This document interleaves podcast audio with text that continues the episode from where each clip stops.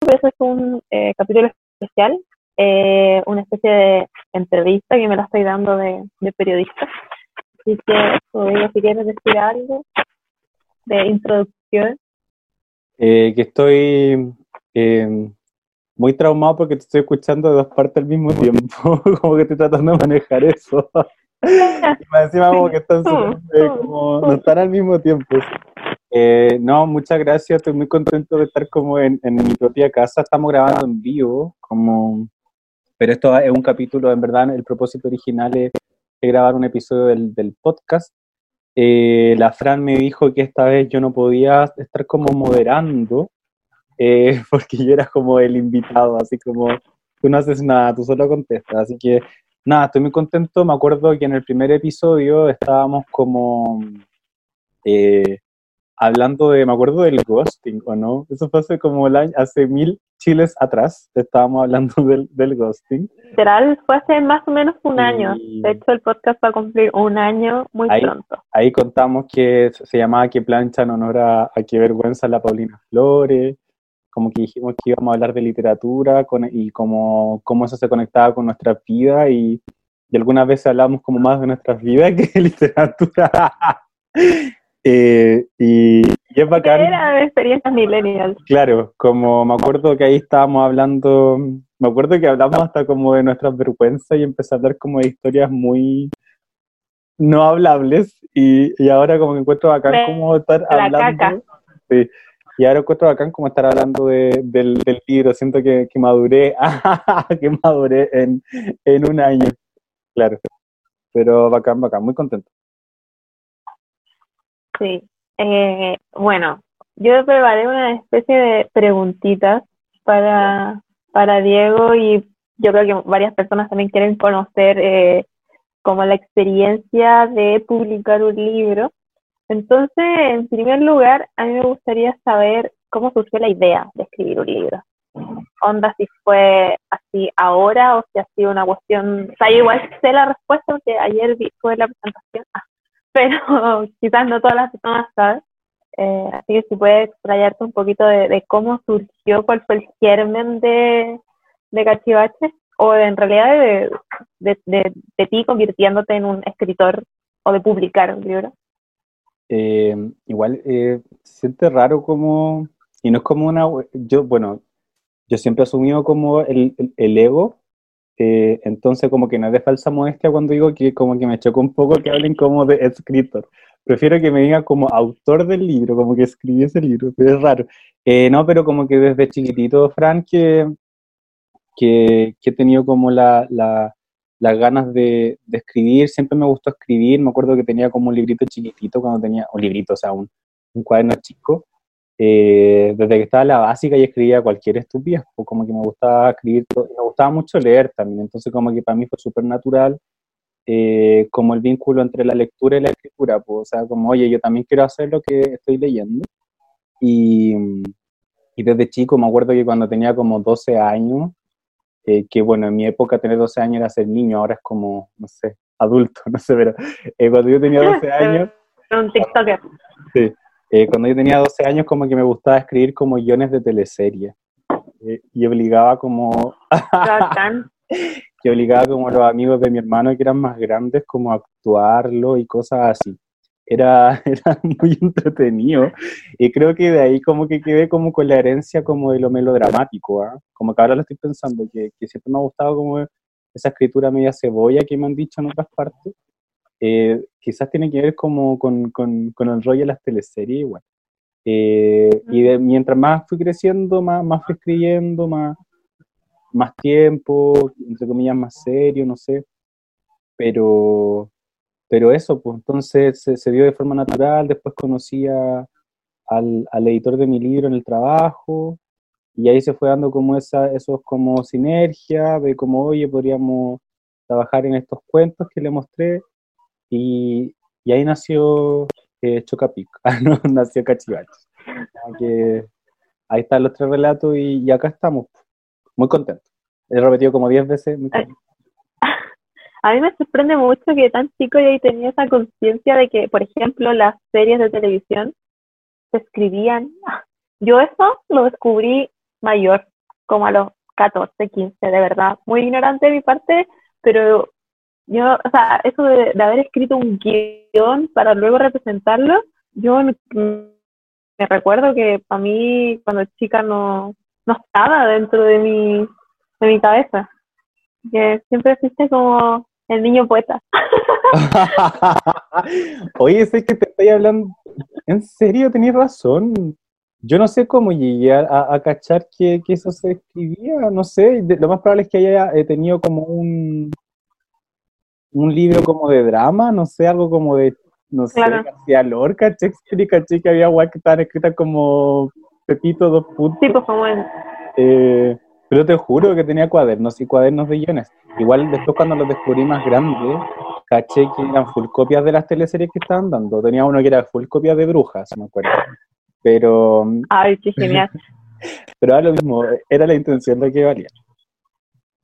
Sí, es que claro, yo decía como personalmente, claro, entendía lo que era el drama como obras de teatro, pero las series de televisión no las concebía como tal, como los guiones, como literatura, no, para mí eran como cosas separadas, hasta que después dije, oh, no es tan distinto.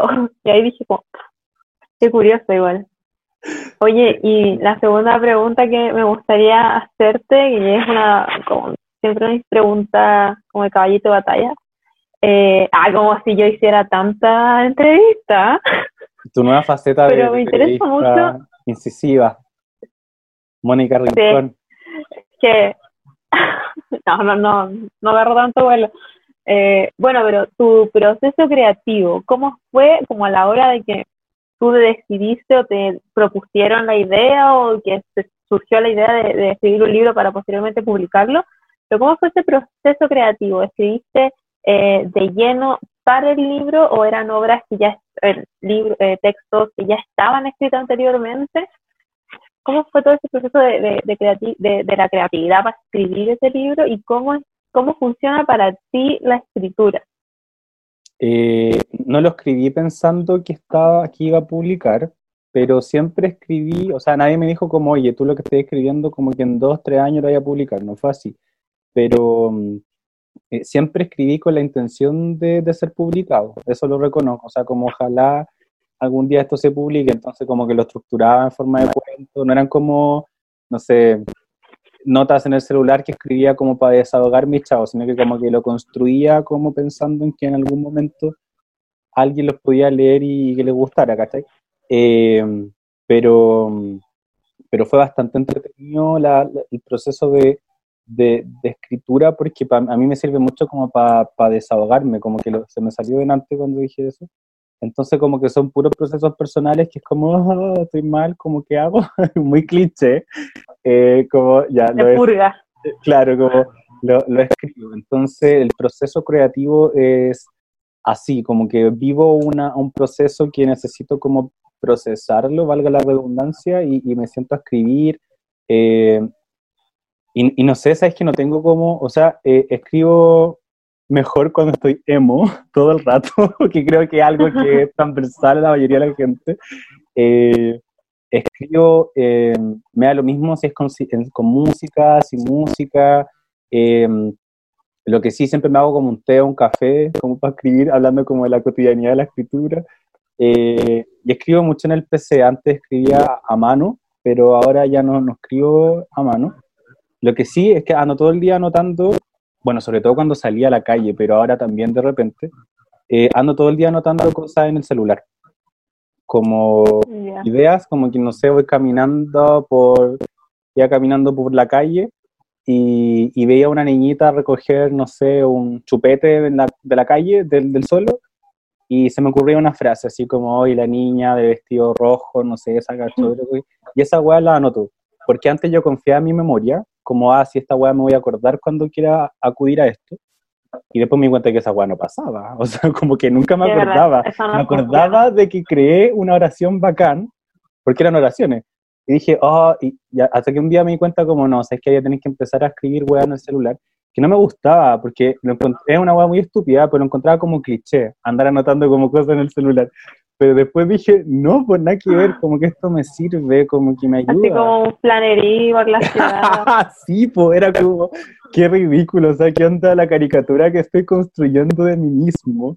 Y, un día fue como, no, y esa cuestión me ha servido caleta, porque agarro el celular eh, y ahora no puedo partir escribiendo si no, no veo lo que he escrito en el celular, ¿cachai? Como, me sirven como para no tener como la hoja en blanco y, y, es como... Uy, eso entonces, creo que es un buen consejo, como para si alguien quiere comenzar a escribir, aquí estamos también en taller de escritura, eh, del miedo a la hoja en blanco, esa hueá es súper cuática, como mucha gente no escribe precisamente por eso, porque no sabe cómo comenzar. Y tener una, una especie de primer paso eh, es interesante. Yo también escribo, sí, a veces como cosas para que no se me olviden, pero después nunca las escribo.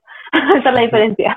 Ah ya, ah, ya, como las tengo acá para escribir un día, pero nunca así eso de, de, de escribir. Y lo otro importante es como hacerse un hábito, como que esa weá de hoy voy a escribir cuando, no sé, tengo ganas o me inspiré, que no sé qué es eso, eh, es hacerse un hábito, escribir todos los días. Y cuando te das cuenta que en verdad no estás escribiendo nada, por lo menos editar lo que escribiste el día anterior, ¿cachai? Como, como leerlo, pero, pero nunca dejar de, de trabajar con, con, lo que tenía a mano. Y, y, darte cuenta también que se demora caleta, o sea, eh, estamos en el 2020 y, y estos cuentos yo los empecé a escribir desde el 2014 entonces son literalmente cinco o seis años. O sea, no estoy diciendo que todos los días esos cinco años, o sea, no se trata de eso, pero estuve ahí como que volví. Durante seis años estuviste editando. Como que, claro, todos los días, tuve seis años, no sé, 300 por seis. Eh, no, pues, pero se entiende, que son como procesos, como que vais volviendo, los, los, los, revolví, no sé, etcétera, etcétera. Entonces, eh, sí, pues son procesos largos entretenido que me, que me preguntes esto, como que no había tenido la chance ah, ya, de hablar de cómo lo... Ah. No había tenido, sí, porque me, preguntaban cosas como más relacionadas al, al, libro. Como que ya me estaba repitiendo, como que yo estaba repitiendo la misma respuesta cada rato. Porque ¿qué voy a inventar si es eso? Claro, además que después la gente quizás lo ve las distintas y dice, oye, pero no dijo lo mismo en la otra entrevista. Ah, está mintiendo. Oye, pero... Ah, no, ¿Ah? no, háblanos, No, que respecto a esto mismo del proceso creativo, me gustaría saber y conocer como qué tipo de escritor eres cuando estás escribiendo. O sea, ya lo estáis diciendo un poquito de, ya tenéis como una idea preconcebida, eh, porque tenéis como, no sé, una frase, una idea, pero al momento de desarrollar el cuento, los sucesos, los personajes, etcétera, eh, ya tienes un plan determinado, o sea, como un, una X y una Y, así como de aquí parto y acá voy, o, o depende de cada texto, o en verdad es como cuando sea. Eh, me, me, estaba riendo del, de la fantasma. del fantasma. Eh, Sabes que no, no, eh, no soy de esas personas que, que tiene como un cuadro, o sea, no soy un cuadro, pero no, no tengo como una web donde diga personajes, y acá diga acontecimientos, y acá diga espacios, ¿cachai? No tengo como Fran, dos puntos, tiene 22, no sé, es buena para jugar a la pelota, no, no tengo nada de eso. Eh, son como imágenes, como esas que te decía, como que de repente, no sé, em, en el hospital vi a alguien como pidiendo las pastillas y, veo a, a, una amiga como con cara de tristeza, como que lo está esperando sentada y se me empieza a ocurrir como por qué ella está triste y cómo eso se podría vincular con el tipo que está viendo las pastillas y no sé, está enfermo, se va a morir. Eh, y, y, de ahí como que me tiro nomás y empiezo a escribir, eh, tampoco sabiendo eh, lo que va a pasar. Como que esa cuestión también me he dado cuenta que, que cuando las leía la respuesta de otra gente que escribe, era como, ah, qué chanta, así como el dejarte ir. Pero es así, o sea, yo nunca escribí un texto eh, bueno, a excepción de uno, que, está en cachivaches, que es el del chofer, eh, que ahí yo, sabía perfecto cómo iba a terminar, como que yo lo llevé para allá. Eh, pero, pero la mayoría de los textos nunca sé cómo va a terminar, como mientras escribo me doy cuenta de, de lo que me va sirviendo, porque en verdad lo que me gusta a mí es como a través de los textos, como ir creando una atmósfera como emocional, como que eso es lo que me importa, como que se traspase como la, cómo se sienten los personajes, cómo se siente el ambiente. Para mí eso es súper importante y quizás tiene que ver con esta herencia de, del melodrama, de las teleseries, como que me gusta eso de, la, de las emociones. Pues. O sea, para mí tiene que emocionar y, chao. Mm. Oye, y, ahora hablando como del proceso de edición del libro, de la creación del libro mismo, eh, ¿cómo fue, cómo te enfrentaste a ese proceso? O sea, yo creo que cualquier persona que escribe por primera vez es un proceso nuevo, ¿cachai? Entonces, ¿cómo hiciste eso de, de conocer como el mundo editorial desde adentro y cómo te enfrentaste a, a que editen tu propio libro. me, da risa cómo se, esconde como con la capucha. Eh, eh, bueno, hay una parte, Frank, que tú la sabes, pues como, como me enfrenté, primero yo tenía un, un, un, conjunto de, de cuentos eh, que eran como, yo los denominaba como para un lector o lectora juvenil, eh, y ahí los mandé como a, la, a las grandes editoriales, que son dos, que es como Planeta y Penguin. Y, y tú, te, tú te acordáis, porque tú, tú estuviste presente en ese proceso, que al principio la, la, la editora como Yo que... Yo los correos. sí, pues. esa es la primera respuesta, o sea, tenéis que tener contacto, o si no, como que cagás. Em, y, y, mandé manuscrito y, y al principio la, la, editora me dijo que le habían gustado y acuérdate que yo estaba histérico, así como, oh, me va, me va a publicar Penguin, mi primer libro, no sé, imaginaba la gigantografía como, no sé, de la portada. Eh, y después, claro, me, me, rechazaron, pues, y ese fue como el primer golpe. Ahí nos acordamos de una autora que en esa época era querida y ahora no puede ser nombrada, que, que nos acordamos de que habían rechazado muchas veces y fue como ya. Pero después dejé de lado esa escritura. Eh, quizás porque crecí, no fue como una decisión como tampoco así como, ah, quiero dejar de escribir eso.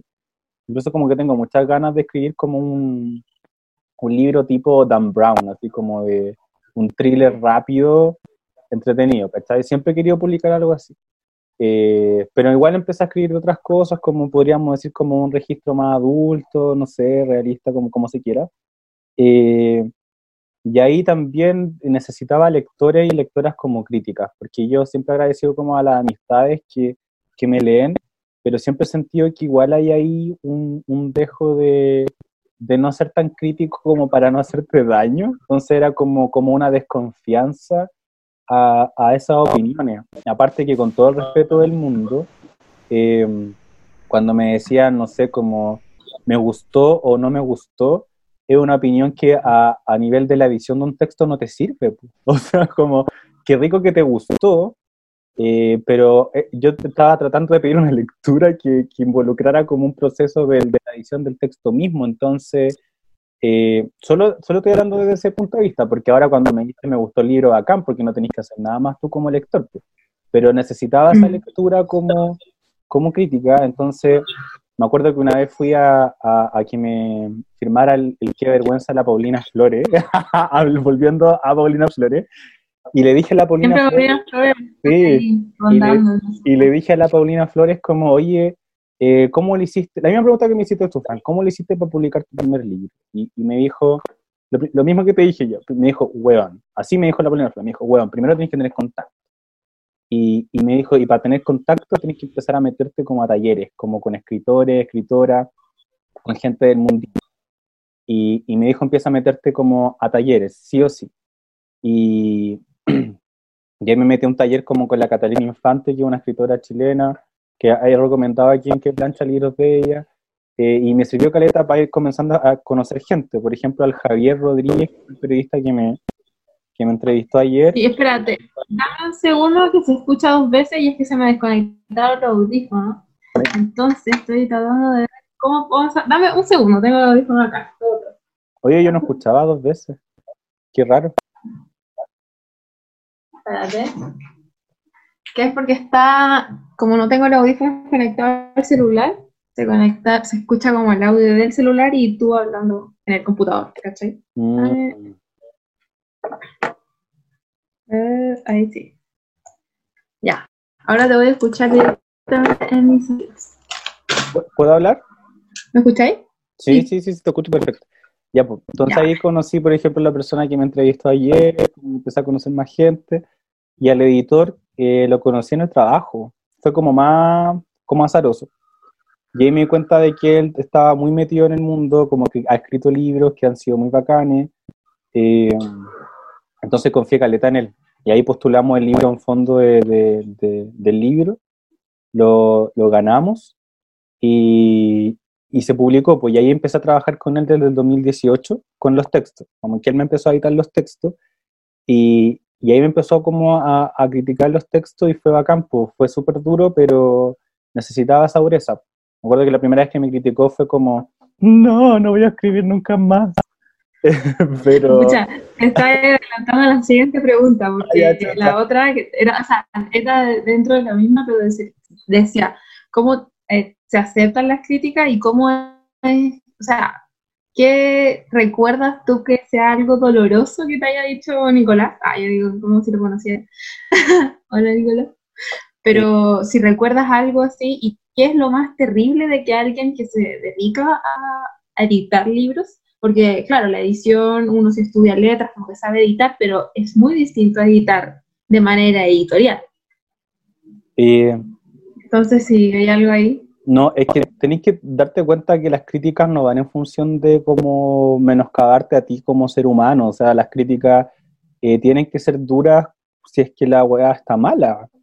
Y está mala, eh, no, no basta con decir está mala, sino que como que un buen editor te tiene que decir está malo por esto, por esto, por esto, por esto.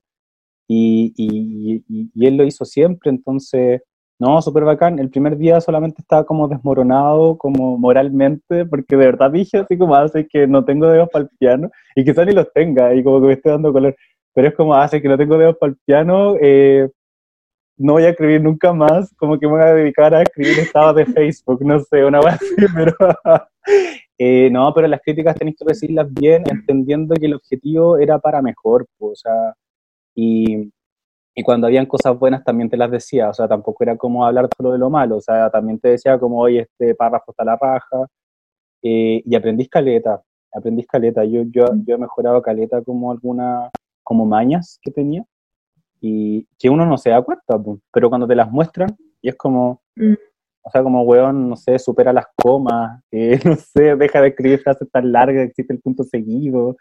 Eh, fue, supera, las comas. supera las comas. Sí, ¿no? Y por ejemplo, eh, no sé, pues, saber lo que estás escribiendo, o sea, de repente como que en el primer cuento en el que leíste tú el otro día, en, en vivo, era el, el proceso de admisión, ese cuento terminaba casi como con un manifiesto, como desde el narrador adulto, como tratando de putear al, al narrador joven, y parecía más como un panfleto, y fue como, weón, saquemos esto porque se pierde toda la, como la, lo bacán del cuento que es como dejar al, al expuesto ahí como era y se acabó, o sea, como para que le haya pones como una moraleja, como que la moraleja la haga el, el, el lector, la lectora. Entonces... Yo, yo creo que fue una de las, como de las cosas que más me gustó de ese cuento, bueno, no, he leído los otros todavía, pero me gustó esa idea de, de no, o sea, de, una exposición de los hechos eh, sin mayor introspección de eso, porque toda esa, eh, toda esa idea, toda esa introspección la haces tú después como lector. Eh, y ahí depende también de, de, lo que tú percibas de lo que este eh, niñito haga. Pues, como que hay gente que puede pensar que está bien lo que hizo, hay gente que puede pensar que no. Entonces eso lo encuentro... Eh, oye, no sé si todavía se escucha eh, el audio. Abajo habían puesto que sí. Quizás tenés que bajar el audio del, del, de tu celular, Fran, porque yo lo tengo como en mute. No, si está... Ah, ese, tú estás mm, escuchando desde Está con audífono. Sí. Ah, entonces bajar el audio del, del computador, no sé. Pero... ¿Compu? No sé si se va a escuchar después la grabación. Bueno, en fin, problemas técnicos. Sigamos. Oye, y algo te iba a preguntar. Fluye, fluye como la escritura. Eh. Pucha, se me fue lo que te iba a preguntar. También era, no lo había notado, pero se me ocurrió ahora. Que era, ah, ya, que tenía que ver como también con el proceso de edición eh, y el tema también de, de la experiencia de una editorial independiente considerando que actualmente eh, las editoriales independientes han ganado mucho más eh, como adeptos en comparación a otros años. Antes era como, bueno, que nadie conoce estas editoriales y publicamos en random, pero ahora mucha gente es como, bueno, odiamos a Random y Planeta porque publican unas cosas, no sé, hoy día mismo no me acuerdo quién estaba hablando cuando publicaron el libro de la Navila Rifo, es como sin autorización.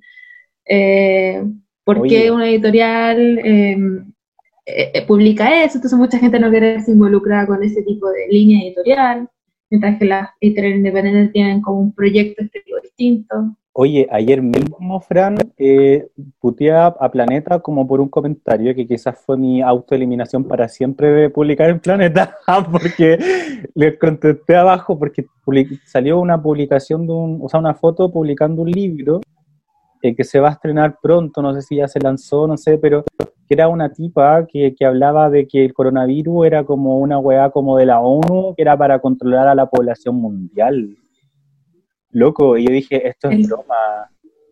Y no era broma. No era broma. Y yo como que puse como, ¿qué onda lo irresponsable y qué onda a lo que llegan como para ganar plata? Eso le puse a Planeta, me acabo de bañar para siempre de publicar el Planeta. Entonces, y, como que, ¿cachai? Que es, es, brígido, lo encuentro demasiado irresponsable. Y cachate que la respuesta a Planeta fue como, no a mí, sino que a la gente, porque había mucha gente puteando. La respuesta fue como que son pluralistas y que todas las visiones son como respetables. Weón, es como desinformación sanitaria, ¿qué, qué van a publicar después del 5G? No sé.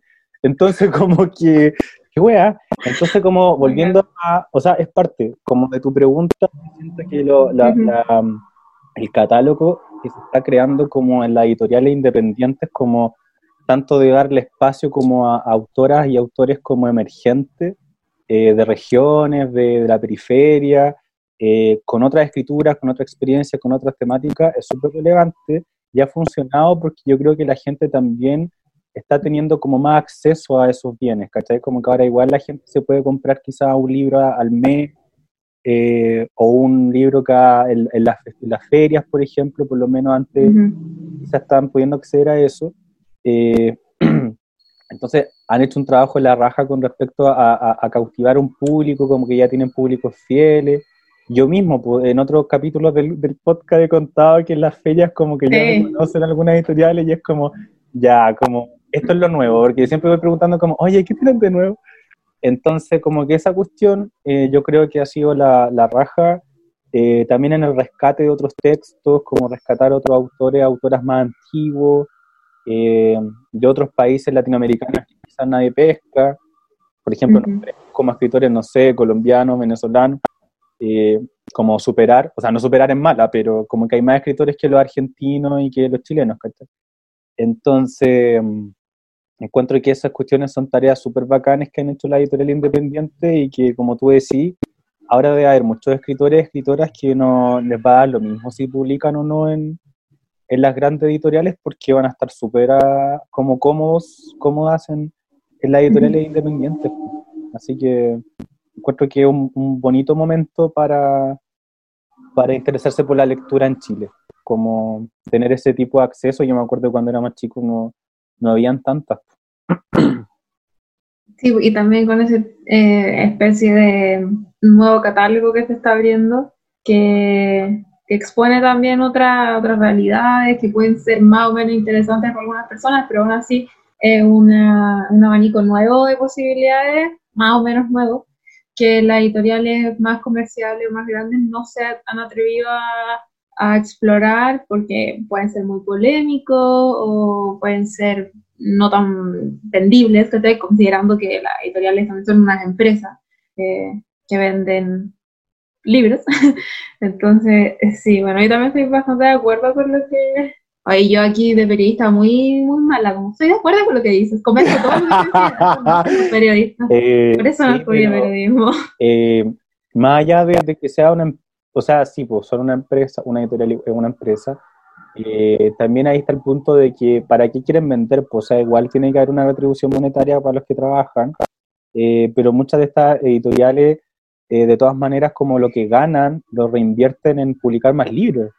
eh, no es como que se hagan millonarios, ¿cachai? O sea, como que cuando les va bien con la venta de un libro... Te refería a la... A la independiente. o sea, independiente, sí, pues. sí, yo me refería como a, las grandes. Y, y, tenéis que recordar también que muchos de los libros que se publican en, editoriales independientes eh, también se financian a través de, de los fondos que da el Ministerio de Cultura. Eh, entonces, aún así, a pesar de este auge, igual hay una precarización, ¿no? o sea, como que falta caleta como para para, entre comillas, que, funcione como negocio tan rentable como, como las grandes. Pero de todas maneras, yo creo que la, función de esta editorial independiente, no creo que los editores, yo creo que los editores y las editoras están conscientes de que no van a ser millonarios como teniendo una editorial independiente. Como que su propósito es otro y, como estábamos conversando, eh, lo, lo, consiguen, pues, consiguen ese propósito como de, de aumentar el público lector. Y finalmente, una de las cosas, como quizás las que estamos muy, muy de acuerdo con el tema de democratizar la lectura y expandirlo mucho más. Oye, y ahora quería pasar a la parte de las recomendaciones de libros que te han inspirado a ti como lector y también como escritor. Eh, bueno, hoy día tuve esta, la clase en Patreon y hablábamos de que eh, no había actualmente como todo este tema de la originalidad y como que actualmente ya no hay nada original porque todo es como, está todo conectado, intertextualidad y todas esas cosas. Entonces, obviamente que debe haber como algunos, eh, algunas figuras que, que, que, te sirvan como inspiración o que te sirvan también de como límite de aquí, como por ejemplo, no sé, esto yo no lo voy a escribir, a pesar de que me guste, esto no lo voy a hacer o esto sí lo voy a hacer. Eh, no sé, algunas lecturas eh, o escritores o formas narrativas también serviría para desarrollar esta respuesta. No sé si entendió. Sí, sí, sí. Eh, me cuesta pensar en eso porque em, como que nunca tuve tan en mente como mientras escribía estos cuentos de, de Cachivache, nunca tuve como voy a escribir este cuento utilizando este tipo de técnica o este tipo de registro, todo, ¿no? Como que no fue así, pero claramente como tú decís, nada de lo que está escrito ahí, entre comillas, es tan novedoso ni, nada, pues, o sea, como que viene de alguna parte.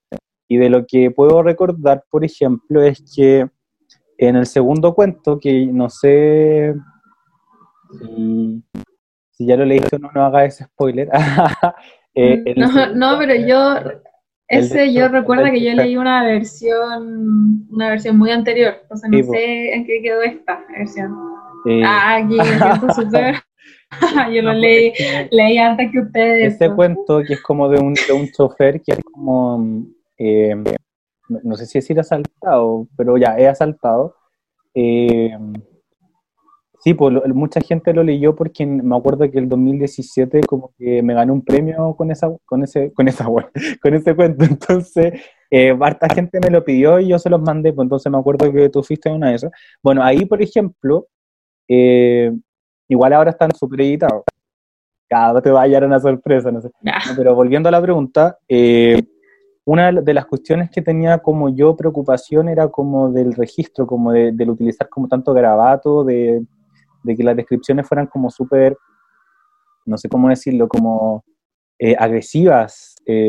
o sea, como que yo estaba leyendo cómo, lo, cómo escribí esa cuestión y como que me daba miedo de que alguien me dijera como que onda, así como, ¿por cómo puedes pensar así de alguien? Pero es que, bueno, entonces, por ejemplo, para ese tipo de cuestión me ayudó mucho leer al Daniel Hidalgo, que es un escritor chileno, eh, contemporáneo también, que es profe de lenguaje, que escribió un libro que se llama, bueno, escrito harto, pero el primero que sacó como famosillo es Canciones Punks para señoritas autodestructivas.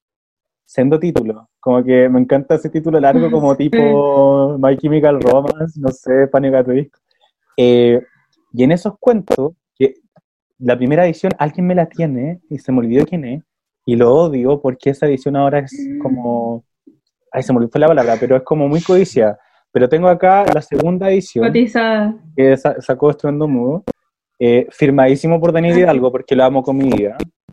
Como que quiero mostrar aquí. Me encanta tu fanatismo. Como, ah. tienes que mostrarlo, me encanta. Sí, como ya Para Diego Lovegood, ojo, para Diego Lovegood, ni siquiera Diego para Diego. Es que tú ya, tú ya no eres Rivero, tú eres loco. Sí, pues no, aparte que Daniel Hidalgo, yo soy como un grupo de Daniel Hidalgo, como que todo lo que hace, yo lo aplaudo. Entonces, eh, cuando leí este libro, que, que, es pura como marginalidad, como droga, alcohol, asesinato, bla, bla, estaba lleno de garabatos.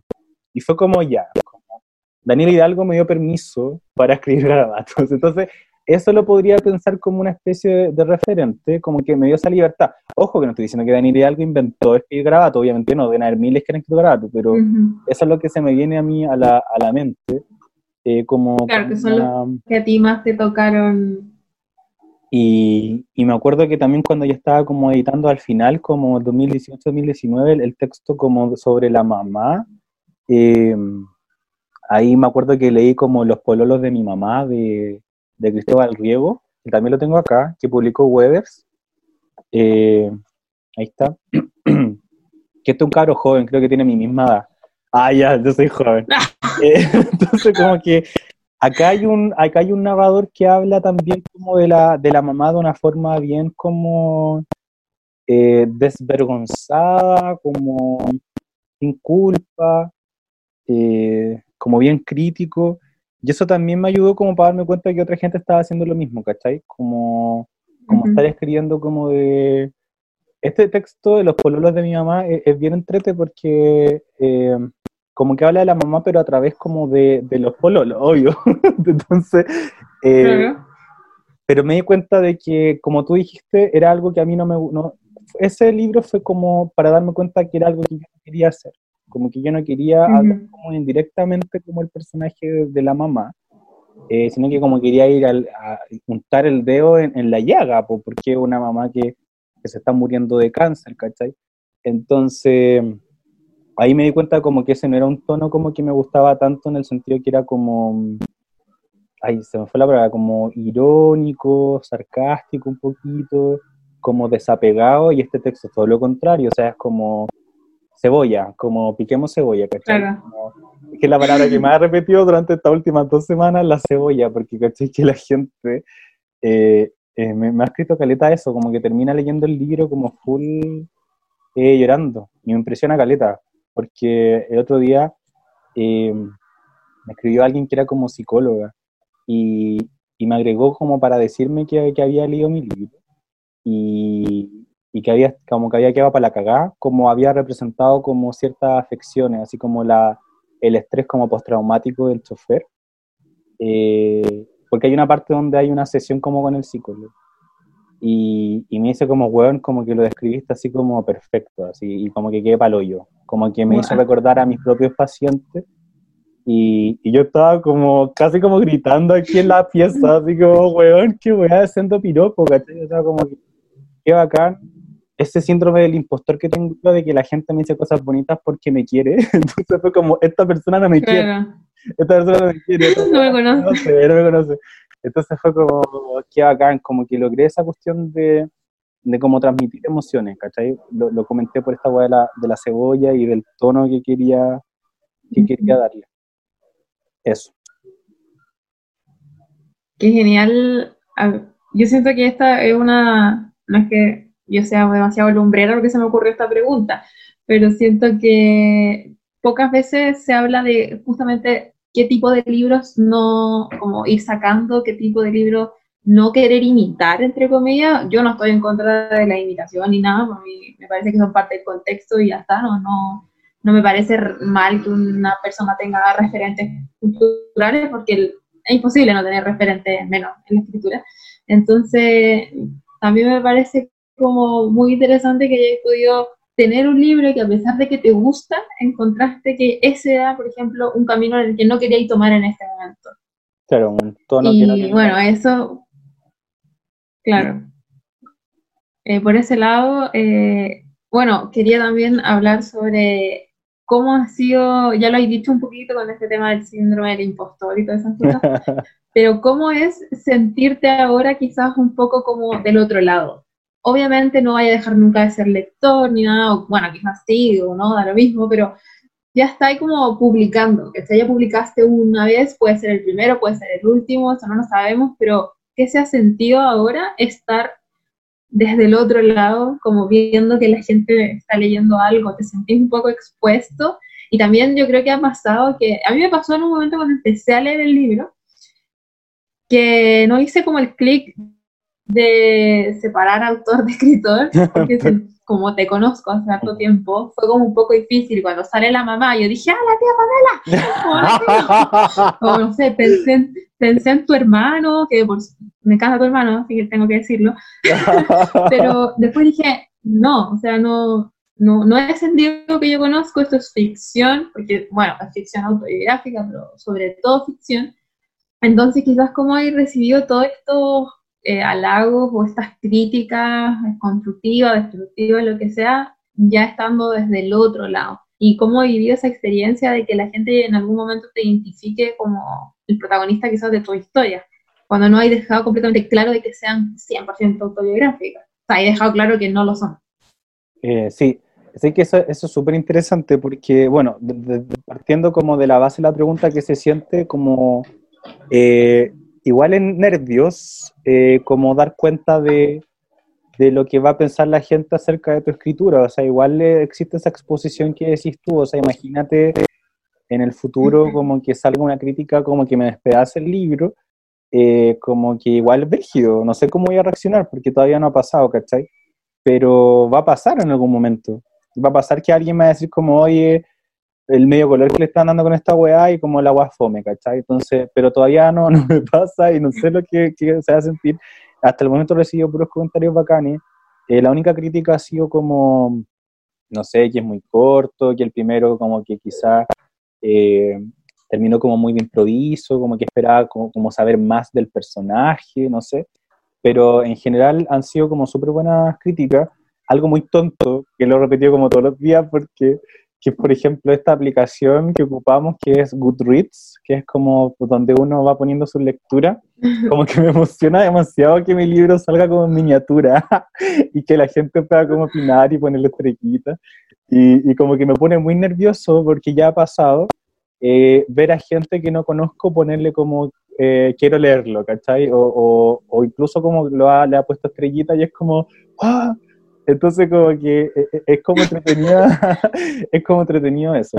Eh, y, con respecto a lo, a lo último, como de, la, del, de esto de la ficción, no ficción, bueno, en todas las partes en las que he hablado, que tampoco han sido tantas, pero siempre he, comentado que la cuestión está basada como en cuestiones biográficas, pero a pesar de eso, la gente que me ha hablado como para, para hablarme del libro, eh, y que no me conoce y que quizás no tiene como este conocimiento, como el background de que es un texto biográfico, eh, me lo dicen igual, me dicen como, oye, como que, que, siento que es como real lo que te pasó, o sea, que dicen como que siento que es real lo que leí y como que te pasó a ti y, y, y ha sido bonito, como te dije, eh, hay gente que me ha agregado a Twitter o a Instagram como para decirme, hola, leí tu libro y la wea que yo pensé que no iba a pasar tan pronto, se ha pasado poquito tiempo, se han pasado dos semanas, ¿cachai?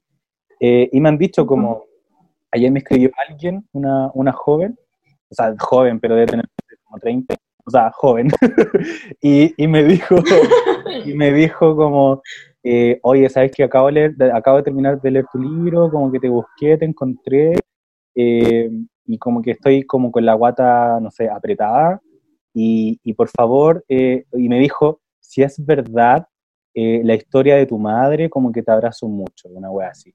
Y yo estaba como, entonces, ahí yo le dije, oh yo le dije como, oye, como que cuático. Es ficción. Eh, ah. claro, o sea, es que no quiero dar spoiler, ¿cachai? Porque hay muchas cosas en ese cuento que en verdad no me pasaron, no pasaron. Mm.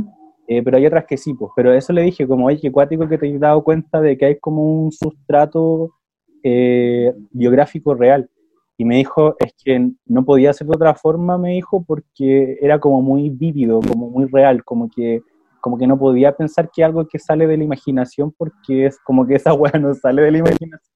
Entonces, no sé si eso fue como un piropo o una crítica, así como, eh, no, no di tan creativo como para otro eh, Entonces, eh, es cuático que eso, pues, que como que la gente igual ha, ha, ha adoptado el libro pensando que es algo real, ¿cachai?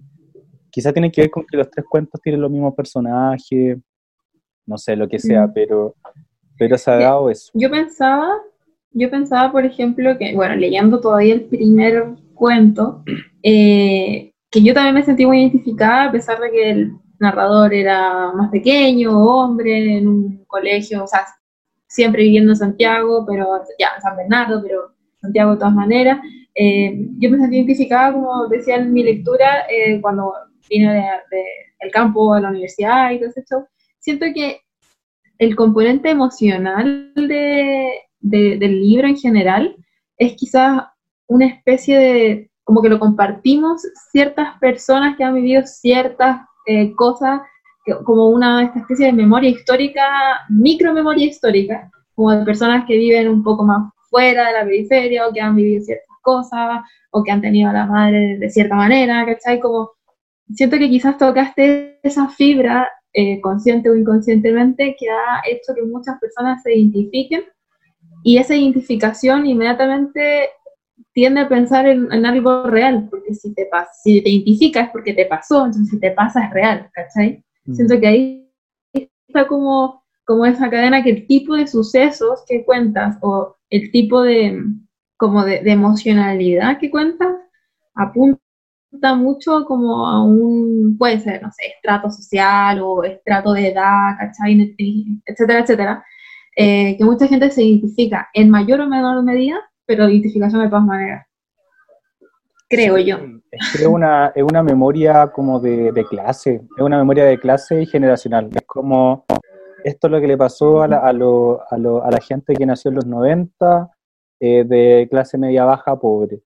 Eh, entonces, es una cuestión que pega fuerte porque es, como la, mayoría de la población chilena. Al final, esta literatura que hablaba como de Providencia, Ñuñoa, la, los Conde, y que era como el 90% de los libros que se publicaba, eh, le hablaba a ese grupo, le hablaba a esa élite. Pero también es un grupo bien reducido. Entonces, con la pregunta que estábamos hablando de antes, eh, quizá uno de los factores del éxito, entre comillas, o sea, no entre comillas, del éxito como la editorial independiente, es que le estáis hablando a más gente.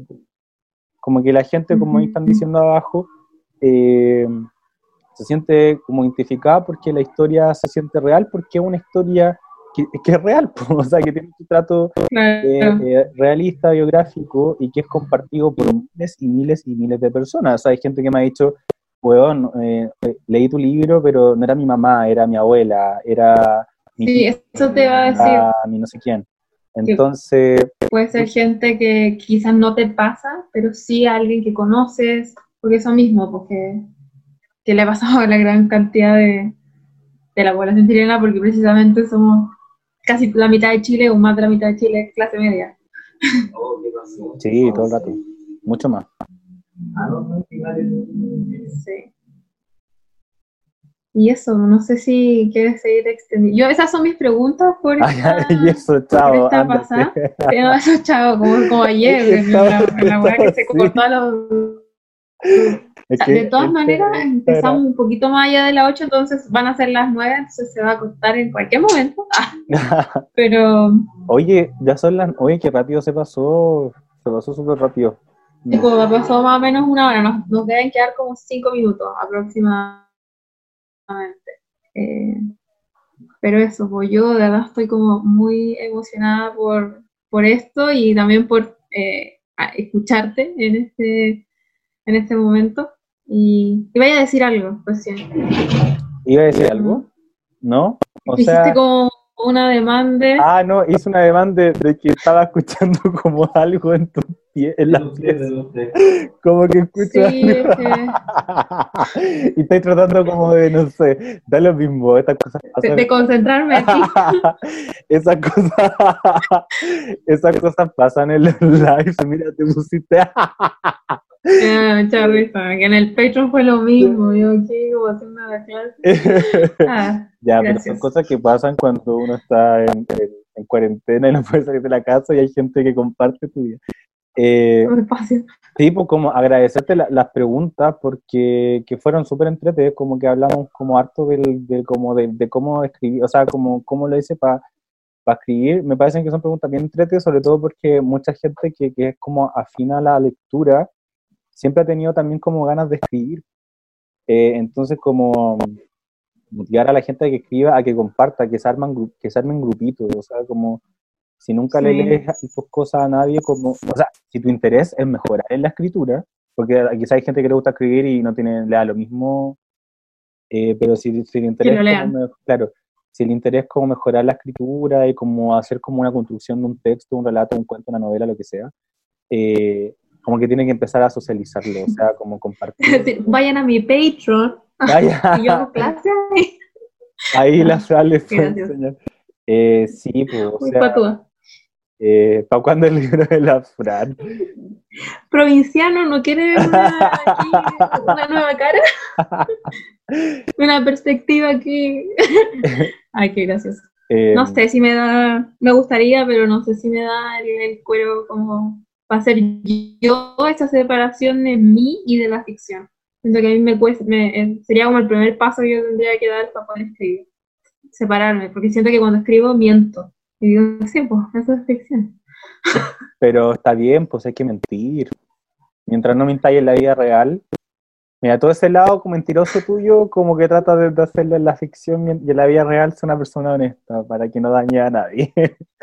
eh, Exactamente. Saca como tu lado malo, ¿cachai? Como de repente, eh, también eso es algo, como que de repente me, me salen como medio, unos pensamientos medio fachos, no sé, como, hay que matarlos a todos, no sé. No puedo decir esto en voz alta, pero sí lo puedo escribir. Ah, ya, entonces, ya voy, a hacer un personaje como que sea medio facho, no sé. Entonces, como una manera igual como de, de, expiarte, pues fue lo primero que te dije. Como que yo era como full cliché y escribía como para procesar como mis miedos, mis penas, mis traumas, no sé. Entonces, es una bonita manera como de desahogarse. Lo que pasa es que hay que pasar del desahogo a la, a la construcción de un relato. Y eso es lo que lleva como trabajo, tiempo, eh, dedicación y amor, pues, o sea, te tiene que gustar hacerlo. A mí siempre me gustó como, como hacer, hacer eso. yo siempre dije que mi sueño era publicar un libro. Eh, ahora está aquí conmigo, como que todos los días lo toco. es, muy es, muy emocionante. Eh, entonces yo ya, ya, ya, hice lo que tenía que hacer en este mundo, que era escribir un libro y publicarlo. Me falta plantar el árbol. Falta plantar el árbol porque ya tenía piscolita. Porque piscolita ya, ya tengo mi hijo. Eh, pero eso, lo que me gustaría hacer en el futuro, bueno, igual estoy escribiendo una, algo que intenta hacer una novela, ¿cachai? Que es como otro, otro género. Eh, pero lo que me gustaría hacer en el futuro mucho, mucho, mucho, es escribir un guion de una serie o de una película. Oh, ¡Qué genial! Y, volver como al Diego de 11 años que escribía guiones de teleserie y todo, eh, volver a eso, ¿cachai? Que estuve a punto de meterme un diplomado, eh, pero estaba, estoy, haciendo magíster y era como ya, te voy a cómo voy a hacer un diplomado y magíster. date un tiempo. Entonces voy a terminar este magíster, que el otro año, y ahí yo cacho que me voy a meter un diplomado, algo así para pa, socializar y aprender a escribir un guion. Fíjate que me gustaría, Caleta, como que tengo pensado una weá como parecida a Please Like Me, como Girls, como una cuestión muy millennial comedia, pero como con temas serios. Te imagino mucho en eso. y no sé, pues como que tengo escena en mi cabeza, como que la serie parta con un weón haciendo zumba en su pieza de 2x2, ¿cachai? que, también es una weá como biográfica, o sea, como me, veo a mí mismo haciendo zumbas en el notebook viendo a una señora, no sé, y como haciendo zumba muy girly, no sé. Eh, pero también como con temas serios, ¿cachai? Y, y, con otra representación también, porque si hablamos como la representación, no sé, de un, de un fleto, de un gay, en la tele es como blanco, bonito, lampiño, rubio. Sí, pues. aunque sea chistoso y no sé, eh, ¿dónde están los otros tipos de gays? Entonces, como que me gustaría hacer un, un, una así, que no sea todo sexo tampoco, y, droga, y alcohol, y, y, muerte, no sé, ¿cachai? O sea, como que, que sea otra, otra wea. Ese es mi sueño. Te van a copiar la idea. Ah, sí. ese, ese, es mi sueño de, Oye, Qué genial, ojalá Hoy sí, sería muy. Lo visualizo mucho. Oye, y antes de. No sé escribir guiones, porque ah, cuando yo te decía que escribía guiones cuando era chico, era como Pepito, dos puntos, la, y como que ponía acotación como que salta a la besa. Pero los, los guiones eh, tienen como otras construcciones que, es un lenguaje técnico que no sé. Entonces, eso tengo que, aprender. Pero eso, claro, se estudia. Creo que la Finisterra tiene como. han salido muchos escritores de guiones de esa, de literatura de esa. Sí, no, sí, sí. hay. Lo dejo. Oye, quería decir algo de lo que estuvimos hablando hace un ratito en WhatsApp, que este va a ser el último capítulo de Que Planche. Ah, ah sí. Porque vamos a tener una... no, pero porque va a haber una otra temporada. Ah, ya. No se asuste. sí, vamos a... Clickbait. No, pero eso, quería comentarles que vamos a hacer una segunda temporada con un proceso un poquito más distinto de lo que veníamos haciendo en estos nueve capítulos, creo que fueron. Me hubiese gustado cerrar en el 10 ahí como para tener un número cerrado, pero no importa, porque llevamos nueve capítulos. Yo también quería eso, por eso me sorprende que este sea el último. Hagamos 10, hagamos cierre, tampoco. Ya, bueno, o el penúltimo. No puede quedar en un número impar. A la Belén dijo, ¿qué? Ya, bueno, ahí vamos a decir, pero quiero decir, oye, nos quedan dos minutos. Sabía que esto se iba a acabar pronto. Pero eso, quería avisarles que eso, que vamos a, va a cambiar un poquito eh, como el formato de que plancha, sin embargo vamos a seguir hablando de libros y de experiencias millennials, que eso era lo que más nos interesaba tocar en, este espacio. Y probablemente en los, los que, en los que vengan, ustedes van a poder participar mucho más, eh, porque van a saber de antemano mano que vamos a hablar. Y también quiero comentarles que eh, todos los capítulos que ya están subidos, que estamos en Spotify y todo, van a estar también subidos en YouTube. Así que ahí pueden escucharlo nuevamente y em, comentar si quieren y todo. Yo ya les voy a avisar cuando subo todas las cositas al YouTube. Bacán, bacán, bacán fiesta que plancha para cerrar. una fiesta online. Oye, y con la Fran estamos sorprendidos por la cantidad de, de, escuchas que tiene en Spotify, así que bacán, como que la gente escucha. Sí. Ay, la gente no escucha. Sí, así que. Sí, es, es, muy, por eso muy bueno. Seguimos, sí. Llevamos más de mil escuchas. Eso es, es, es caleta, caleta, porque llevamos un capítulo. Es caleta. Ah, somos bacán. Sí, eh, somos bacanes, somos famosos. Oye, han pasado, estos dos minutos han sido larguísimos, en cualquier momento se va a cortar, ¿no? No, ahora quedan 30, 30 segundos, así que yo creo que nos despedimos para que no se cierre muchas Gracias por la, sí, pues, muchas gracias por la invitación. Eh, muchas gracias por el ánimo. Eh, vi muchos corazones cuando decían que quería escribir un guion, así que me motivó demasiado los corazones. Ay, hay muchos corazones. Así que voy a escribir un guion, lo prometo. Así que eso, muchas gracias Feba, muchas gracias a la gente que nos está escuchando y vamos a seguir en, en, otra oportunidad. Nos vemos muy pronto. Chao, Diego. Chao, chao, Te quiero mucho. Chao a todos. Bye, bye.